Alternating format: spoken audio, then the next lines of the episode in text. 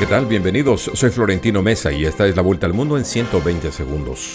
Los ministros de Agricultura de la Unión Europea se reunieron en Bruselas para estudiar la forma de sacar de Ucrania el grano vital para la seguridad alimentaria mundial, luego de que Rusia suspendió un acuerdo que permitía las exportaciones.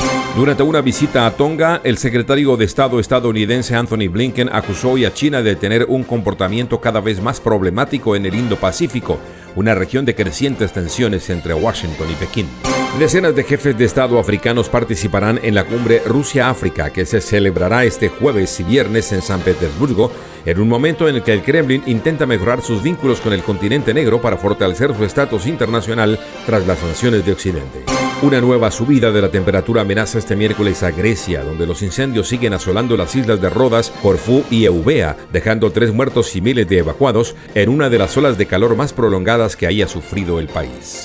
Expertos independientes que investigaron la desaparición de 43 estudiantes de la Escuela de Maestros de Ayotzinapa, en México, concluyeron sus trabajos reprochando al Estado mexicano su responsabilidad en el crimen por su insistencia en ocultar información.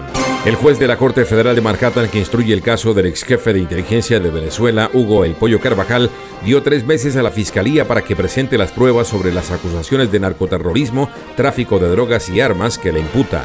El gobierno de Ecuador recurrió de nuevo al estado de excepción para enfrentar una serie de hechos violentos que inició el fin de semana con el asesinato del alcalde de la tercera mayor ciudad del país, siguió con una masacre carcelaria y continuó con varios ataques en el norte de esa nación.